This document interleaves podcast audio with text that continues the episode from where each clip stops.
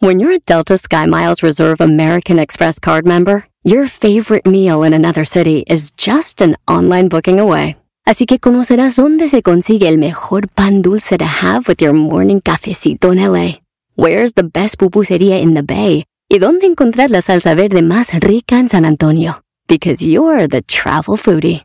The Delta Sky Miles Reserve American Express card. If you travel, you know. Learn more at go.amex slash you know reserve. Across America, BP supports more than 275,000 jobs to keep energy flowing. Jobs like updating turbines at one of our Indiana wind farms and producing more oil and gas with fewer operational emissions in the Gulf of Mexico. It's and, not or. See what doing both means for energy nationwide at bp.com slash investing in America.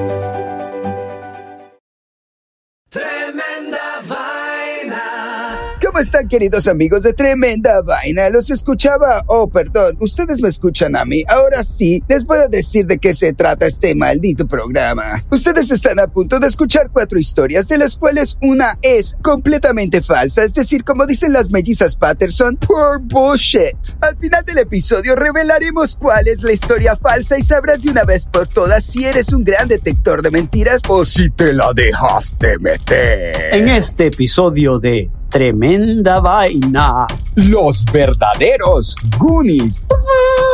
Operación Contraataque, Whisky de cangrejo. Ataque al museo, Esto es Tremenda Vaina, episodio 84. Y esto empieza. esto empieza Ah, sí.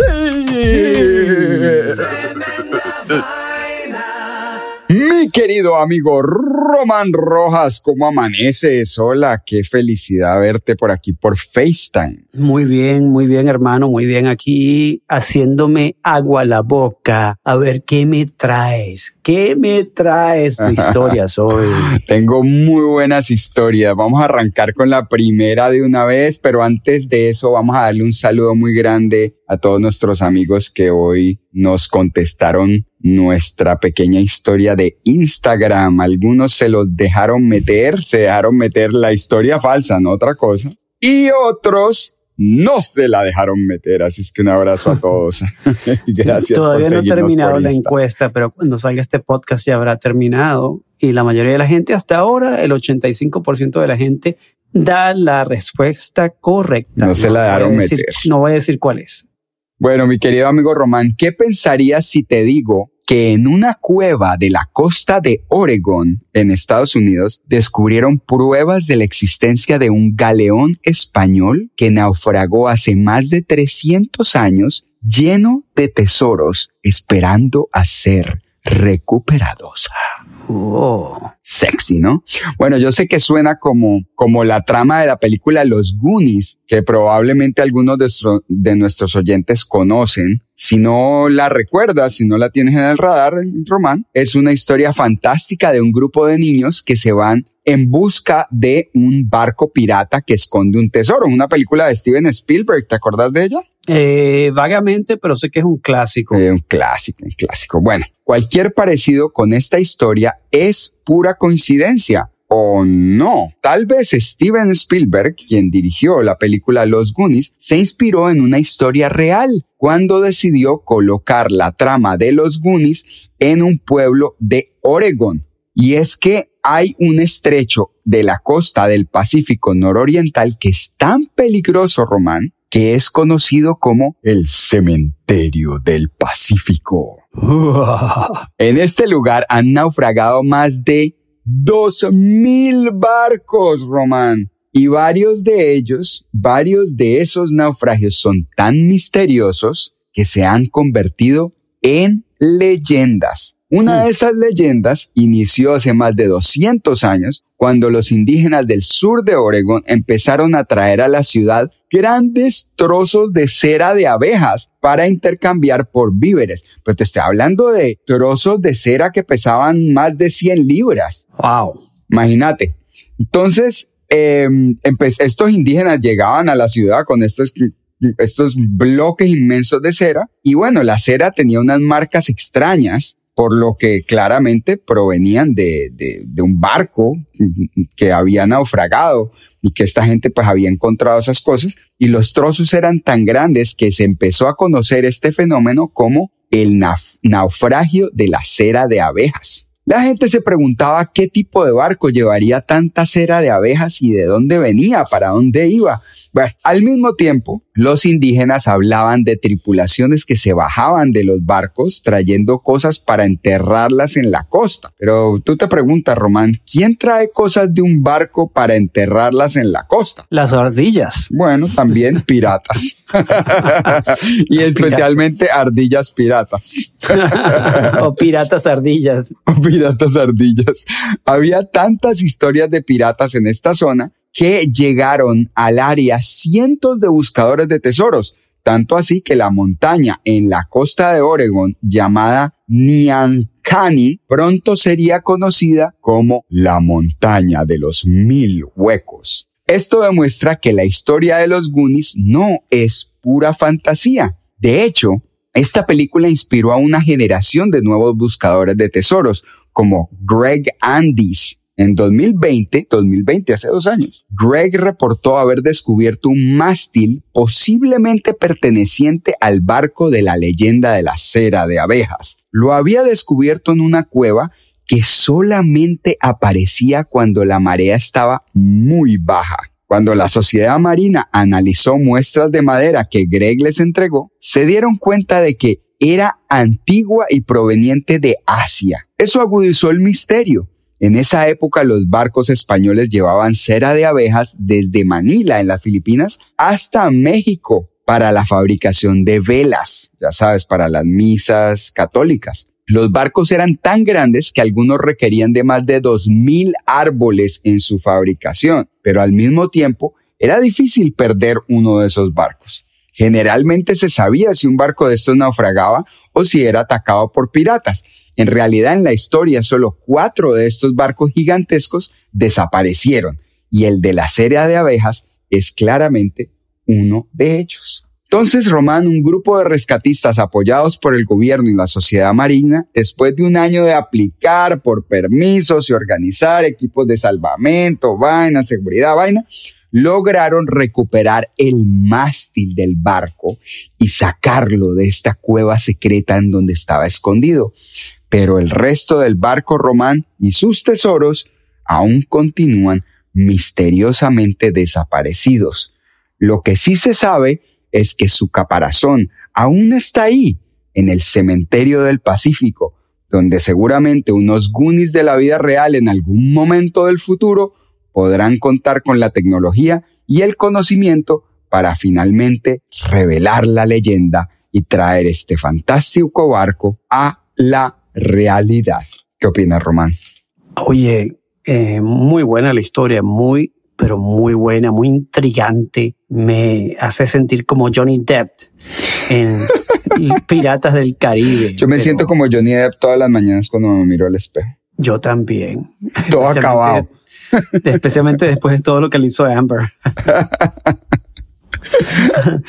Pero te digo, oye, ¿qué, ¿qué, imaginación tienes, Danilo, para escribir historias falsas. Te felicito. O sea, tremendo vainólogos. Escuchen toda la historia que se ha lanzado Danilo de varios minutos y probablemente es totalmente falsa la historia. Román, es que no creen los tesoros ¿qué imaginación? ¿Qué imaginación tienes? Te ganaste el premio de literario. deberías de empezar a escribir libros. Al mentirólogo, al mentirólogo de tremenda vaina. Ficción, pura ficción es lo que tienes que escribir.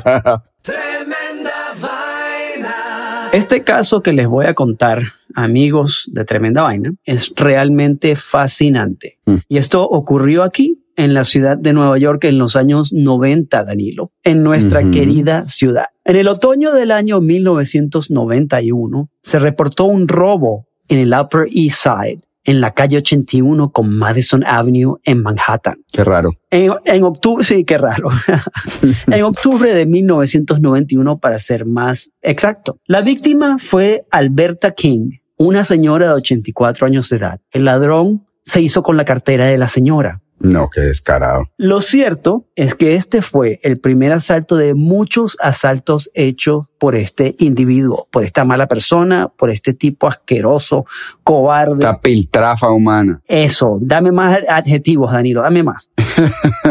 que la cogió contra las abuelitas de Nueva York. Este individuo solamente asaltaba a señores de 80 años para arriba, tenía su target. No, qué porquería. La policía de Nueva York se dio cuenta en poco tiempo que había un patrón del asaltante, que al malandro solo le interesaban las viejitas y solamente les quitaba las carteras. Era muy específico Danilo. El jefe de la policía de Nueva York en aquel entonces, Raymond Kelly, tuvo una reunión de emergencia con los sargentos de la policía para ver qué hacía con respecto al caso del asaltador de abuelitas.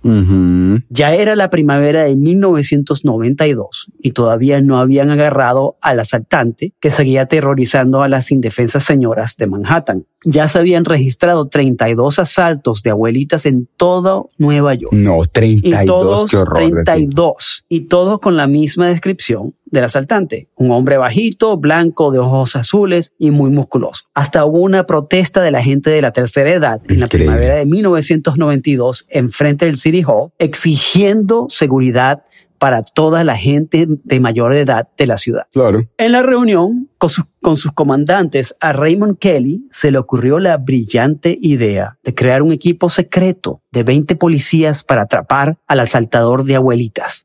A Kelly se le ocurrió vestir a los 20 policías de abuelitas con sus carteras respectivas. De viejitas, buenísimo. Qué bueno. Para ver si el ladrón caía a la trampa e intentaba asaltar a una de las fake abuelitas. La policía de Nueva York contrató a dos maquillistas y a una mujer que trabajaba haciendo los vestuarios de las películas que se filmaban en Nueva York, de Hollywood. Claro, buenísimo. buenísimo y así arrancó la operación Fight Back, que en español sería algo como Operación Contraataque. Okay. El 30 de mayo de 1992 se desplegó oficialmente la Operación Fight Back Operación Contraataque de la Policía de Nueva York. De las miles y miles de abuelitas que caminaban por la ciudad de Manhattan en esa primavera, habían 20 que estaban armadas hasta los dientes. ¡Qué buena! y que no eran abuelitas para nada, Danilo, eran undercover cops, policías escondidos. Lo máximo. Bueno, debía haber abuelitas que también estaban armadas hasta los dientes. Algunos de los policías vestidos de abuelitas reportaron que muchas personas le ofrecían los asientos en los buses, Qué bueno. que le preguntaban que si necesitaban ayuda cruzando la calle. Hasta uno de los policías reportó que se le acercó un señor mayor diciéndole qué linda estaba hoy y que si le gustaría tomarse un cafecito con él. El policía incógnito dijo, no thanks. I have work to do. Así de buenos eran los disfraces de abuelitas Danilo, ¿ok? Entonces, no duró mucho tiempo para que apareciera el malandro y azotara a una de las abuelitas de la operación Fight Back. Qué bueno. Después de una semana y media de haber lanzado a las abuelitas armadas a la calle de Nueva York, una vez más atacó o intentó robar el ladrón de abuelitas, pero esta vez se llevó la sorpresa de su vida cuando se le acercó a la señora mayor de una parada del bus en la calle 72 con Columbus, cerca, cerca de tu casa, Danilo. Sí, al mi casa. Intentó quitarle la cartera y en pocos segundos se encontró con la cara en el piso.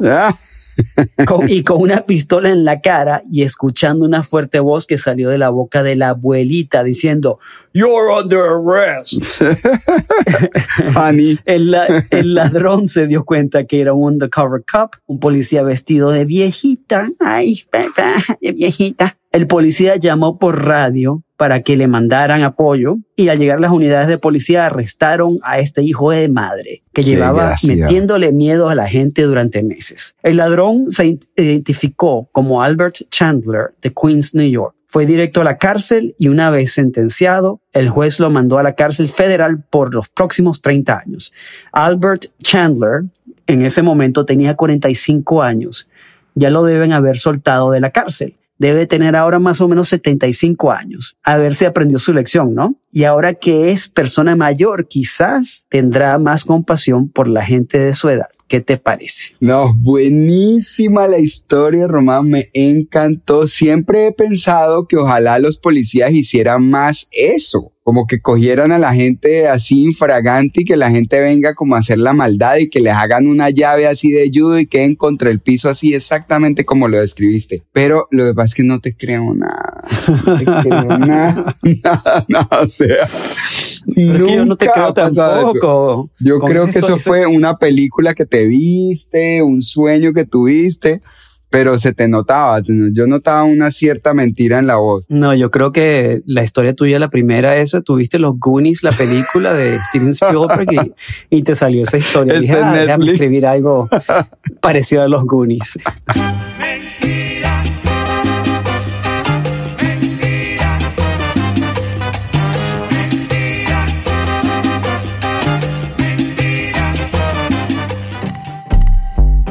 Vamos a comerciales y ya regresamos con Tremenda Vaina.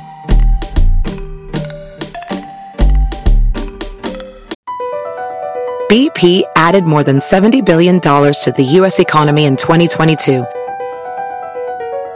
Investments like acquiring America's largest biogas producer, Archaea Energy, and starting up new infrastructure in the Gulf of Mexico.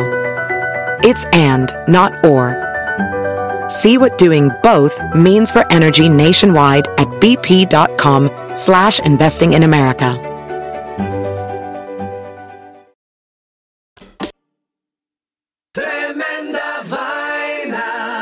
Román, ¿sabías que los cangrejos verdes son una especie invasiva que ha plagado los ecosistemas marinos de los Estados Unidos por más de 200 años? Oye.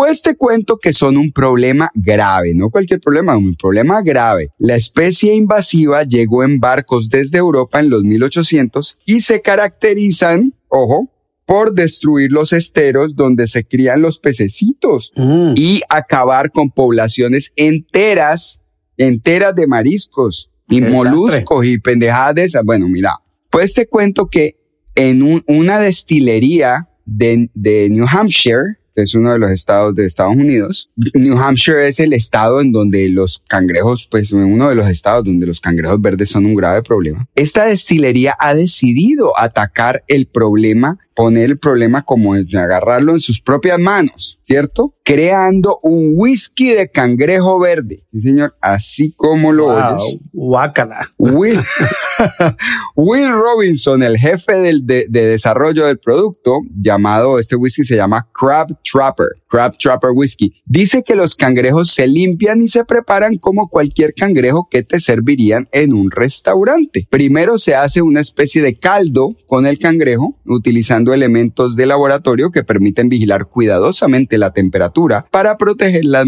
las moléculas de sabor y aroma. Este caldo luego se mezcla con especias como mostaza, semillas de cilantro y canela antes de ser añadido a una base de bourbon, de whisky bourbon. Robinson lo llama una bebida para beber y pensar. Para beber y pensar. Ya que invita, así mismo, ya que invita a hacer una exploración de la experiencia organoléptica organoléptica y la percepción de nuestros sentidos del gusto y del olfato. Pues claro, uno se toma un trago de eso y uno es como que, mm, a ver, aquí siento el cangrejo, ahí lo, lo, veo pasar. Bueno, cada botella usa alrededor de una libra de oh, cangrejos verdes. Mucho. Pero una destilería solita no puede generar un gran impacto en la población de cangrejos, que en este momento, Román, está fuera de control. La doctora Gabriela Brad, una bióloga marina de la Universidad de New Hampshire, dice, es una de las especies invasivas más exitosas de los Estados Unidos. Un solo cangrejo es capaz de consumir 40 mejillones por día, ¿sabías eso? Y multiplica eso por millones de cangrejos verdes y puff, se acabaron las ostras, dice la doctora. de todas formas, la doctora Brad dice que proyectos como el de Crab Trapper ayuda mucho trayendo el problema a la luz. Además, si se logra crear conciencia de que los cangrejos verdes se pueden comer, es posible que los restaurantes del área los incluyan en el menú y más gente se los coma. Solo así será posible controlar el problema. Aunque inicialmente la gente que escucha, hey, ven prueba este whisky de cangrejo, quizás no estén muy entusiasmados por probarlo. Proyectos de este tipo tienen la posibilidad de inspirar ideas que lleven la casa del cangrejo verde a niveles comerciales que logren regresar el equilibrio a ecosistemas que se encuentran actualmente muy amenazados, comentó la doctora. Por mi parte, Román, siento que a los fans del whisky probablemente les interesaría al menos probar esta innovadora versión de este licor tan popular. Sé que tú no eres mucho de whisky, Román, pero ¿te interesaría probar un whisky de cangrejo? Yo, yo sí, ¿por qué no? Para ver qué tal. ¿Qué opinas de la historia del whisky de cangrejo? ¿Esta también te pareció mentira, no? Eh, menos mentirosa que la primera. Porque me gusta el whisky, me gusta el whisky. Ah, sí, muy interesante la historia. Yo no sabía. Y el cangrejo es verde. Verde, completamente como un viejo verde entonces. Un viejo verde. Muy buena la historia. Qué lástima que es falsa, eso es lo único. Qué lástima.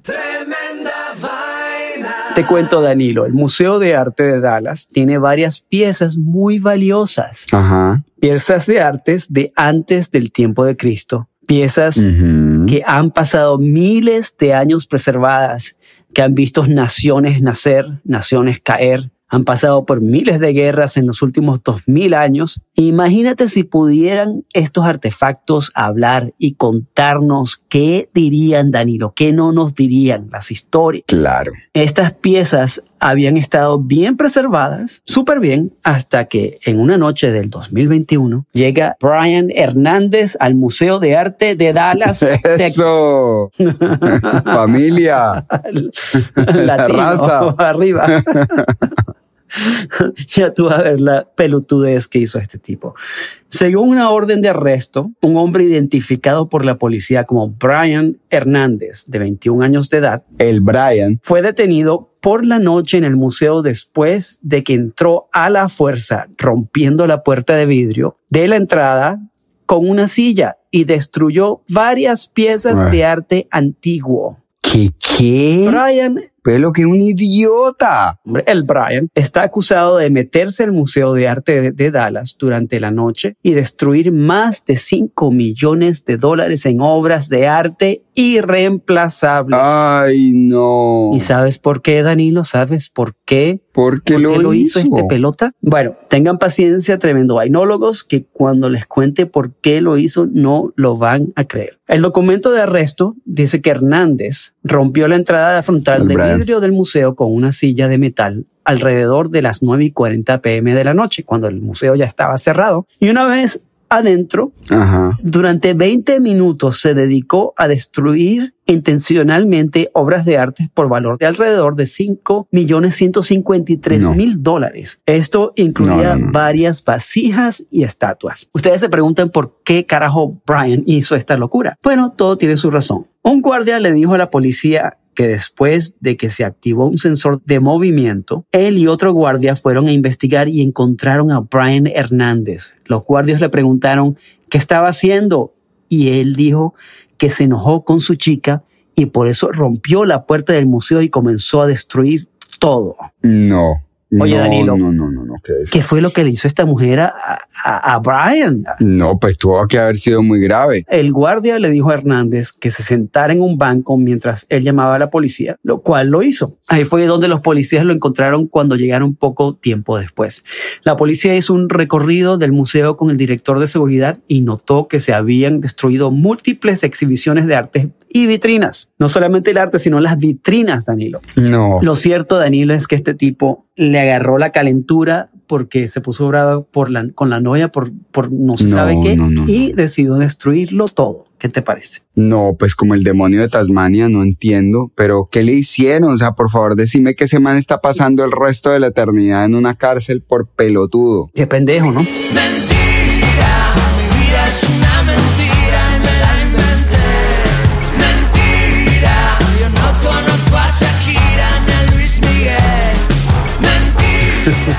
Bueno, entonces llegó la hora chiminguenchona, la hora cuchicuchesca. de revelar la historia falsa de hoy. Y vamos al grano, como dijo, ¿quién dijo vamos al grano? El dermatólogo. El dermatólogo. Ok, bueno, la primera historia de hoy, los verdaderos Goonies. La historia de un tesoro real que parece estar escondido. Lo están buscando en la misma zona en la que ocurre la historia de la película de los Goonies, que aparentemente es un cementerio de barcos llenos de tesoros. Buenísima la historia. La número dos, Operación Contraataque. Esa historia me pareció muy loca de cómo la policía de Nueva York se disfraza de viejitas, disfrazan a 20 policías de viejitas para agarrar a un tetramar, bueno, que andaba asaltando a las viejitas de 80 años. maldito. Ojalá se lo estén, ojalá se lo estén clavando allá en la, en la cárcel todavía. La tercera historia, Whisky de Cangrejo. ¡Ja! de una destilería en New Hampshire, uno de los estados que han sido devastados por una especie invasiva que está destruyendo ecosistemas marinos, el cangrejo verde, y lo están usando para hacer un whisky, whisky de cangrejo. La cuarta historia, Ataque al Museo. Un tremendo locazo que decidió emprenderla contra obras de arte que tienen más de 2000 años porque lo echó la novia. O sea, en serio, a veces no se entiende por qué la gente tiene que ser tan pelota. Entonces, dame el famoso redoblante de tremenda vaina que tú solamente sabes hacer, Danilo. Aquí va el redoblante de tremenda vaina. Roma.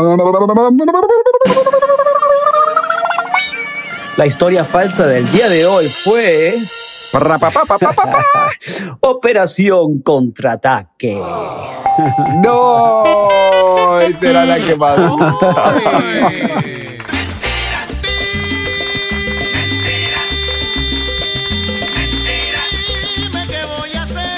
Esa, esa historia me daba esperanza en la policía de Nueva York y el futuro de nuestra, de nuestra Yo creo que eso es lo que deberían de hacer para combatir esta ola de crimen que hemos tenido en Nueva York últimamente, ¿no? Sí, sí, sí, pero sí, no, me costaba trabajo imaginarme que hubiera un man más rata, musculoso, chiquito y azul, y asaltando viejitas. O sea, pobrecita la mujer, primero queda enamorada de los ojos azules del tipo y después queda con el corazón roto porque el tipo solamente venía para robarlo.